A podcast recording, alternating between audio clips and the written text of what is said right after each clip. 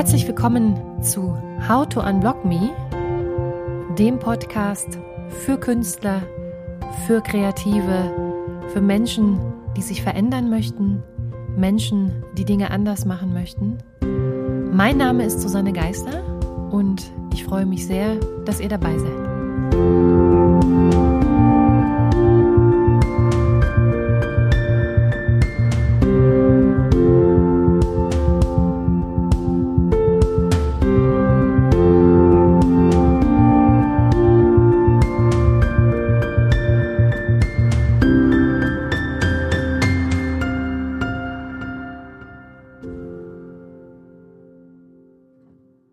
Herzlich willkommen äh, zurück zum Podcast How to Unblock Me, dem Podcast für Künstler, für Kreative, für Menschen, die sich äh, verändern möchten und äh, Dinge anders machen möchten. Heute geht es um ein ganz ja, persönliches Thema. Ähm, die heutige Podcast-Folge heißt Vom Burnout zur Künstlerin und beschreibt ein bisschen meine eigene Geschichte. Der Titel basiert auch auf einem Artikel, den ich für Edition F geschrieben habe und umschreibt eigentlich im Wesentlichen meinen persönlichen Transformationsprozess von der Juristin, ich bin nämlich eigentlich ausgebildete Juristin, zur äh, Künstlerin, zur Musikerin, Songwriterin. Ich hatte das in einem ersten Podcast schon erzählt, was ich mache. Äh, also ich bin äh, Songwriterin, äh, habe meine eigene kleine Produktionsfirma, ich bin auch Autorin, ich arbeite an verschiedenen kreativen Projekten. Ich bin, äh, was Kreativität angeht, inzwischen sehr, sehr vielseitig äh, aufgestellt. Äh, ich habe sehr, sehr viele Facetten. Ähm, das ist auch immer ein großes Thema bei mir, weil man als äh, Künstler mit so vielen äh, ja so vielen Facetten eigentlich immer ein bisschen in der Bredouille ist, äh, weil man äh, schon auch versuchen muss, diese ganzen Facetten zu bedienen. Man ist eigentlich so in einem konstanten Schwebezustand, also man schwebt eigentlich von dem einen Projekt zu dem anderen, immer in der Hoffnung, alle mit der größtmöglichen Perfektion abschließen zu können. Ja, zurück zu mir. Äh, ich wollte euch heute etwas äh, aus meiner Biografie erzählen und zwar bin ich noch nicht lange als Künstlerin tätig und äh, verdiene auch so mein Geld. Das ist erst in den letzten Jahren, äh, hat sich das so entwickelt. Ich bin äh, eigentlich äh, aufgewachsen in einer äh, waschechten DDR-Familie. Also ich habe die ersten neun Jahre noch in der DDR verbracht. Meine Familie würde ich jetzt äh, auch ja beschreiben als Durchschnittsfamilie in der DDR. Kreativität hat keine so große Rolle äh, bei uns gespielt. Das heißt, ich habe äh, eigentlich äh, mit acht Jahren angefangen, Gitarre zu spielen. Ich habe mit 14 mein Keyboard von meinen Eltern bekommen. Äh, meine Eltern haben beide solide Jobs gehabt äh, zu DDR-Zeiten. Kreativität war jetzt nichts, was man äh, in dem Sinne eigentlich stringent verfolgt. Also ich habe jetzt in meiner Familie zum Beispiel, es ist immer ganz interessant zu gucken, was machen auch die Onkel und die Tanten, Cousinen und Cousins. Äh, ich habe jetzt in meiner Familie eigentlich keinen dabei, der Kreativität zum Beispiel als äh, Profession betreibt, der Kreativität zu seinem Beruf gemacht hat oder es irgendwie als Berufung sieht. Ich habe viele talentierte äh, Cousins und Cousinen, die auch äh, kreativ arbeiten, die Musiker sind und Musik machen, aber eigentlich niemanden dabei, der äh, das auch äh, ja professionell äh, betreibt. Insofern bin ich so ein bisschen ausgebrochen aus dieser ähm, aus dieser Familientradition. In meiner frühesten Jugend ähm, habe ich festgestellt, dass ich eigentlich ein sehr sensibles äh, Kind bin. Ich habe mich sehr, sehr schnell in meine eigene Welt äh, geflüchtet. Ich hatte immer ein bisschen das Gefühl, dass ich auch von meiner Umwelt, in meiner Familie, in meinen, äh, in der Schule, auch bei den Freunden eigentlich nicht so recht zeigen kann, wer ich bin äh, habe da auch verschiedene Strategien entwickelt, um mich äh, relativ schnell an meine Umwelt, an mein System anzupassen und hatte dabei aber eigentlich immer das Gefühl, ich bin nicht ich selbst äh, und ich werde nicht gesehen. Und äh, als dann äh, 1989 die Mauer fiel, veränderte sich auch in meiner Umgebung ganz, ganz viel. Also von meiner Familie war der Mauerfall begleitet mit einer ganz großen Erschütterung das bedeutete Neuorientierung, das bedeutete aber auch eine ganz, ganz große Unsicherheit. Und äh, in diesen Jahren etablierte sich dann etwas, was sich, glaube ich, bei ganz, ganz vielen DDR-Familien etablierte. Man versuchte eigentlich, so gut es ging, seinen Job zu behalten, ähm, seine Lieben zusammenzubehalten. Und für die DDR-Kinder war zumindest in meiner Generation ein ganz, ganz äh, großes äh, Thema, nämlich welche Karriere wird das Kind in dem neuen Staat äh, wohl machen. Das heißt, dass ganz oben auf der Agenda stand eben ein sicheres Einkommen ein sicherer Job. Äh, das heißt, relativ früh, also als, auch als ich dann schon aufs Gymnasium gewechselt bin, äh, war eigentlich oder wurde mir immer die Frage gestellt, was ist der nächste Schritt? Ja, was, äh, was ist der nächste Abschluss? Ähm, was ist das nächste Ziel, auf das du hinarbeitest? Und das ist auch in dem doch recht konventionellen Schulsystem der damals jungen neuen Bundesrepublik Deutschland war das natürlich ein großes Thema. der Aufbaugedanke war sehr, sehr stark. Man merkte schon auch gerade in, die, in meiner Umgebung, in der ich aufgewachsen bin, eine sehr große äh, Zerrissenheit zwischen dem, was war, äh, zu rangieren und dem, was kommt, was man eben nicht äh, kontrollieren konnte. Ich habe dann relativ äh, schnell gemerkt, dass die Musik eigentlich meine Flucht ist, meine kleine Welt, in die ich mich flüchten kann, fern von Schulkonflikten, fern von familiären Konflikten. Und äh, ich habe Klavier immer nebenbei gespielt. Also ich habe dann äh, relativ spät, eigentlich kurz vorm Abitur, noch ähm, einmal Klavierunterricht genommen und habe aber dann auch gemerkt, dass ich mit diesen der konventionellen Unterrichtsmethode nicht wirklich klarkomme ich habe, äh, soweit ich denken kann, äh, Kreativität immer als etwas ganz Persönliches angesehen. Also äh, auch als etwas, was sich für mich schwerlich unter Druck ausüben lässt. Und ähm, ich würde behaupten, bis zu meinem 16. Lebensjahr, wo ich äh, Klavier und auch verschiedene andere Instrumente immer eher so für mich und auch heimlich äh, gespielt habe. Ich habe dann irgendwann in der Schule so einen alten Flügel entdeckt und habe da angefangen, Filmmusiken äh, drauf zu arrangieren und habe da auch immer ja drauf geachtet, dass mir da keiner zuhört. Ich habe dann bis zu meinem 17. Lebensjahr ungefähr äh, Musik auch, würde ich behaupten, relativ äh, druckfrei ausgeübt äh, und kann mich aber erinnern, und das ist äh, eine wie sagt man, ein ganz wichtiger, äh, wichtige Erkenntnis auch in meinem Leben gewesen. Ich kann mich daran erinnern, dass ich eines Tages zu meinem Großvater gegangen bin und ihm erzählt habe, Opa, äh, stell dir vor, ich spiele jetzt Klavier, ich nehme jetzt Klavierunterricht. Ähm, und ich war voller Freude und voller Überschwang und mein Großvater hat damals äh, einen Satz zu mir gesagt, der mir eigentlich bis heute nicht mehr aus dem Kopf geht und der sich äh, als was sehr Interessantes, als eine sehr starke, leider sehr starke Stimme in meinem Kopf manifestiert hat. Mein Großvater hat nämlich gesagt, äh, Susanne, so etwas muss man richtig machen, sonst braucht man es gar nicht erst anfangen. Und das war irgendwie nicht die Reaktion, die ich erwartet hatte von meinem Großvater. Ich war äh, sehr glücklich, dass ich äh, Klavierspielen mir so beigebracht habe und jetzt eben auch professionell oder mit Unterricht weitermachen konnte. Aber äh, für meinen Großvater war klar, ähm, wenn man äh, das nicht als Berufsmusiker ausübt, wenn man äh, Kreativität nicht als Beruf ausübt, äh, dann sollte man es lieber lassen. Äh, und das äh, Interessante an der Sache ist, das ist eine meiner stärksten Stimmen geworden. Ich nenne die heute eigentlich die Stimme äh, meiner inneren Perfektionistin. Äh, das ist die Stimme, die immer sagt, es ist nicht gut genug, es ist nicht richtig, es geht noch besser. Die Stimme, die mich eigentlich von ganz, ganz vielen wundervollen Dingen, von ganz vielen wundervollen Projekten abgehalten hat. Das hat viele Jahre gedauert, das so freizulegen mein Großvater war sozusagen der Erste, der mir da äh, eigentlich meine, ähm, der so meine erste innere Blockade eigentlich mit ausgelöst hat. Ja. Es kam dann eigentlich, wie es kommen sollte. Also ich habe hab natürlich trotz dieser Affinität zur Musik äh, keinen musikalischen Beruf ergriffen, sondern ich habe etwas gemacht, was äh, ich auch dachte, was von mir erwartet würde. Ich habe nämlich Jura studiert.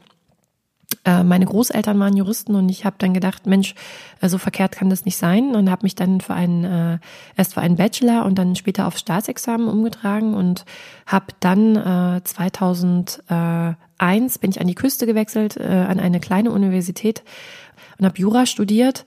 Das war äh, auf jeden Fall eine Entscheidung, die eine Sicherheitsentscheidung war.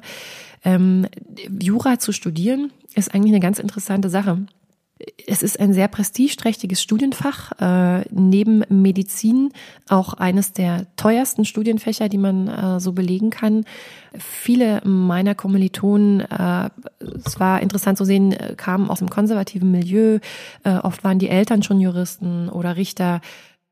Jura zu studieren bedeutet, äh, auf der sicheren Seite zu sein. Man muss nicht alle Gesetze kennen, aber man lernt in diesem in dieser Ausbildung, äh, wie äh, gehe ich mit Normen um? Also wenn ich etwas nicht weiß, wo muss ich nachgucken? Wo, wie muss ich Normen interpretieren? Wie muss ich behördliche Entscheidungen äh, äh, interpretieren und auslegen? Das heißt, man ist eigentlich in der Lage, mit diesem Jurastudium das komplette System Staat, Behörde, äh, die Gesetze ja für sich äh, zu verstehen. Und ähm, das hat auf jeden Fall etwas mit Sicherheit zu tun. Das hat auf jeden Fall etwas mit Kontrolle zu tun. Ne? Ich möchte mich auskennen, ich möchte mitreden, und nicht zuletzt hat das äh, Studium, das Jurastudium auch viel mit Status zu tun. Also ich würde behaupten, ungefähr 60 bis 70 Prozent der äh, Kommilitonen ähm, studiert Jura nicht, äh, weil sie die Welt verbessern möchten. Ich glaube, diesen Idealismus verliert man bereits im ersten Semester, sondern äh, 60 bis 70 Prozent äh, studieren Jura äh, wegen des äh, Statuses, den der Beruf mit sich bringt.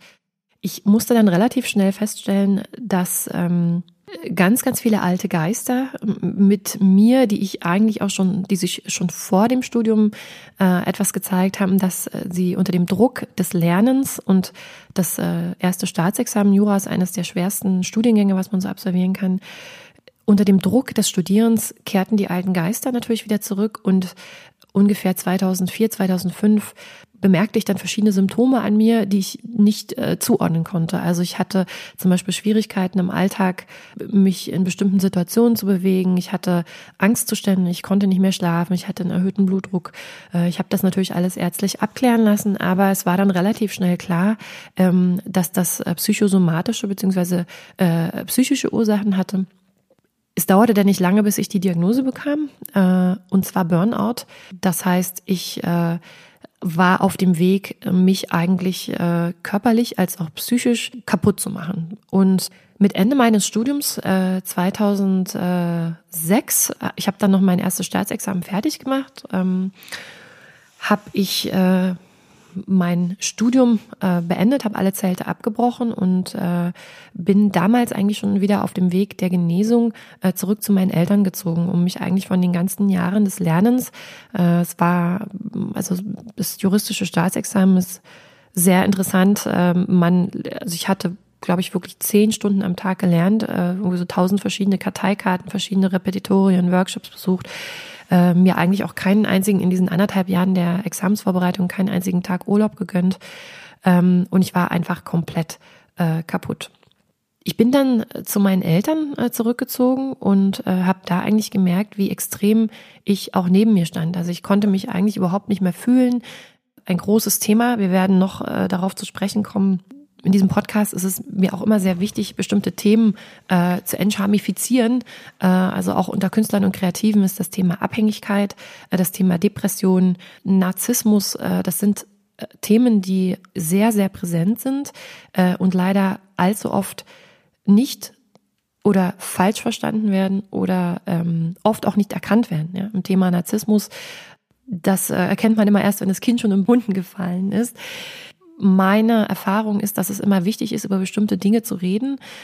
Unter Jurastudenten und unter Medizinstudenten äh, ist es inzwischen, gang und gäbe, sich äh, an die Examsvorbereitungen mit äh, Tranquilizern oder mit Beta-Blockern auf die Sprünge zu helfen, mehr oder weniger. Das ist eine sehr ungesunde, ähm, wie ich finde, auch sehr unschöne Entwicklung. Ähm, aber ich will da auch gar nicht so tief reingehen sondern äh, ich habe dann eben alle Zelte abgebrochen, bin zurück zu meinen Eltern und äh, habe in diesem halben Jahr, in dem ich äh, äh, in dem ganz, ganz langsam äh, der Gedanke reifte, vielleicht ist Jura nicht das Richtige für dich. Äh, und in dem auch gleichzeitig meine Hände ganz automatisch und ganz authentisch wieder an das Klavier zurückwandten.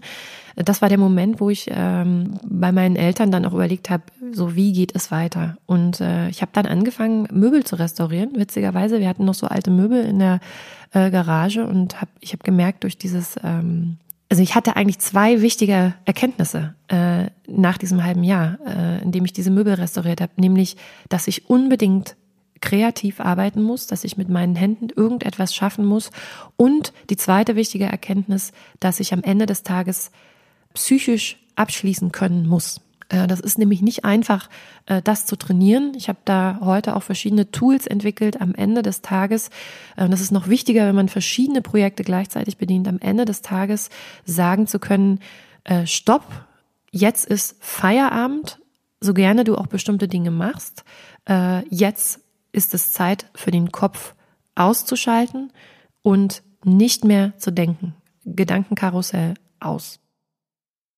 Mit diesen Erkenntnissen bin ich trotzdem noch ins Referendariat gegangen und habe im Referendariat aber schon äh, Musik komponiert. Also das war klar, dieses Referendariat ist nichts, äh, ich möchte keine Anwältin oder keine Richterin werden, sondern dieses Referendariat ist, äh, macht mich finanziell unabhängig von meinen Eltern und äh, man mag es kaum glauben, äh, Trotz des zweiten Staatsexamens äh, lässt das Referendariat, wenn man die richtigen Ausbilder hat, sehr, sehr viel Raum für Selbstverwirklichung. Und das habe ich dann gemacht. Ich habe nebenbei mich schon äh, orientiert. Ich habe geguckt, wo äh, kann ich vielleicht eine Ausbildung in der Musik machen, habe äh, nebenbei weiter an meinen Stücken geschrieben, habe mich ein bisschen ausprobiert. Äh, und das Schöne war eben, dass das sehr druckfrei passiert ist, ne? dass ich äh, vollkommen frei war in der Art, wie ich auch so meinen Alltag gestalte mit der Kreativität.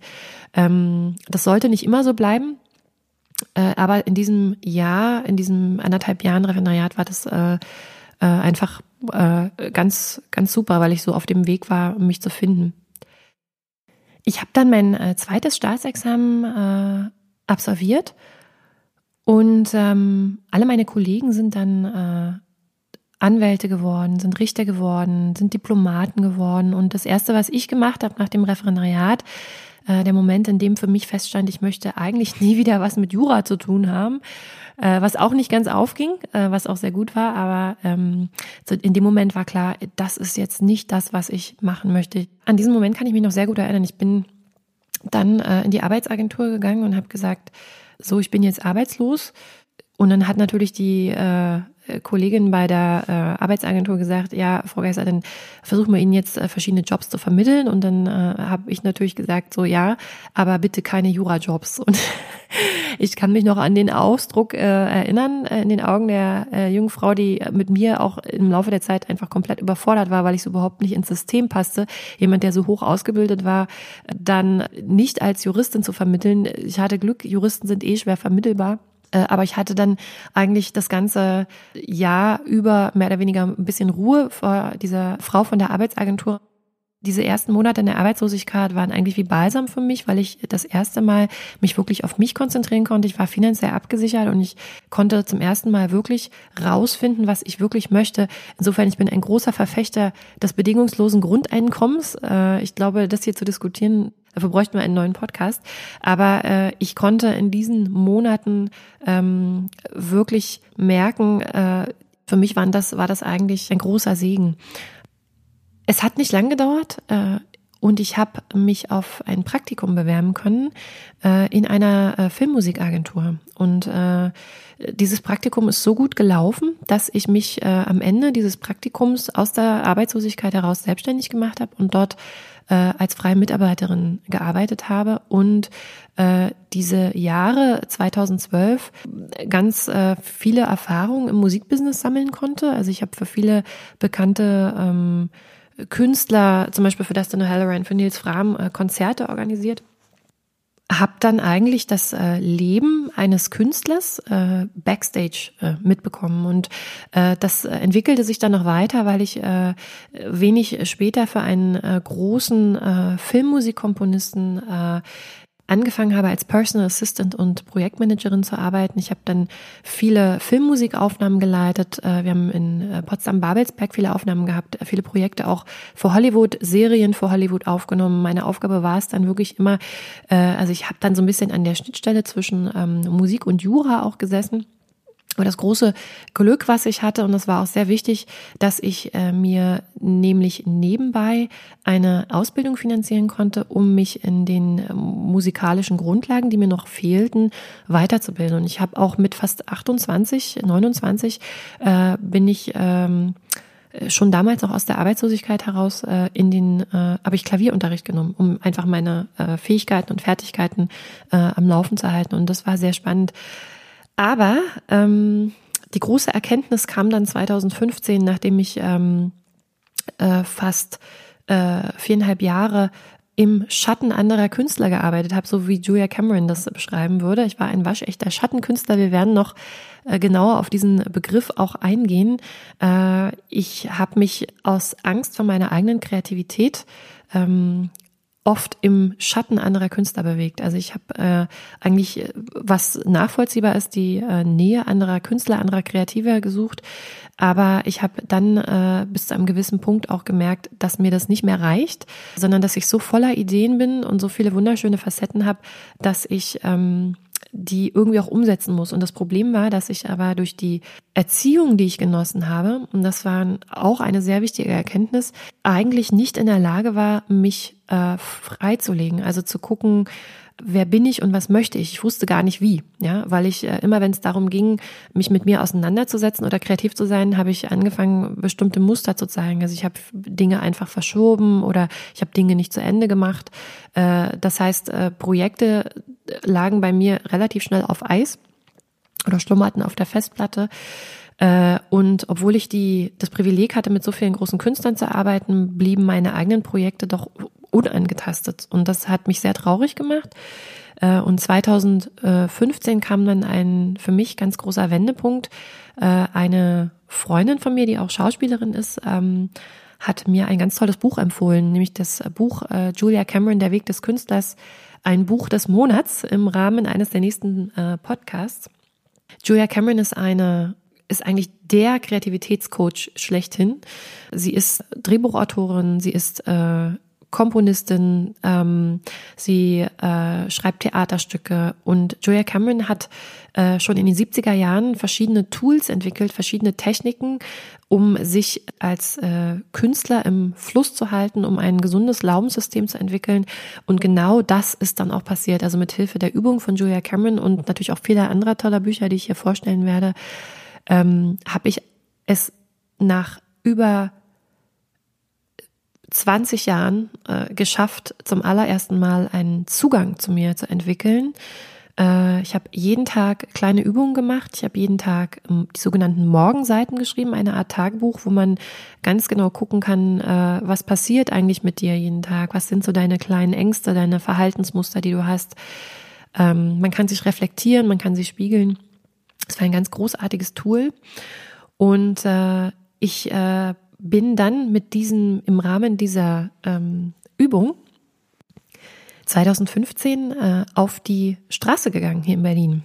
Hab dann so ein bisschen auch die äh, lokale Singer-Songwriter-Szene erkundet und habe ganz viele Kontakte äh, äh, ja machen können, äh, viele tolle kreative Geschichten gefunden. Auch für mich war das ganz wichtig, weil ich natürlich, nachdem ich so viele Jahre mit so großen Künstlern gearbeitet hatte, eigentlich wissen wollte, was ist genau ein Künstler und wie kann ich es denn schaffen, von meiner Kunst äh, im Alltag nicht nur zu überleben, sondern von dieser Kunst zu leben.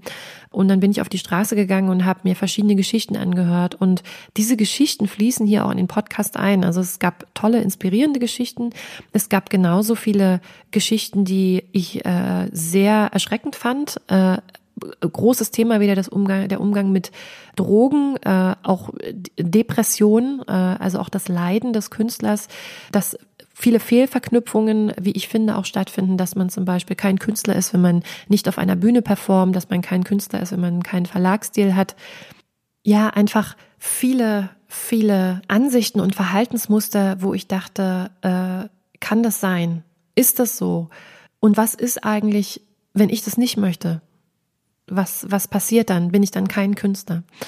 Ähm, und diese letzten zwei Jahre, 2015, 2016, die ich angefangen habe, eben auch zu schreiben. Das war auch eine sehr wichtige Erkenntnis im Zuge dieser ganzen Interviews, die ich geführt habe und dieser Beobachtung der Berliner Musikszene habe ich nämlich angefangen zu schreiben. Das heißt, äh, Anfang 2016 hat die Autorin in mir angeklopft und hat gesagt, äh, probier mich wenigstens aus, äh, bevor du, äh, bevor du entscheidest, dass ich nichts für dich bin. Und das hat ganz, ganz wunderbar äh, geklappt. Äh, heute bin ich, wie gesagt, äh, Autorin und Komponistin. Ich bin ganz verschieden aufgestellt und ich habe gemerkt, dass jeder einzelne Schritt, äh, den ich gemacht habe, äh, der manchmal eben auch viele Jahre gedauert hat, der war absolut notwendig, um an diesen Punkt zu gelangen, an dem ich jetzt auch bin.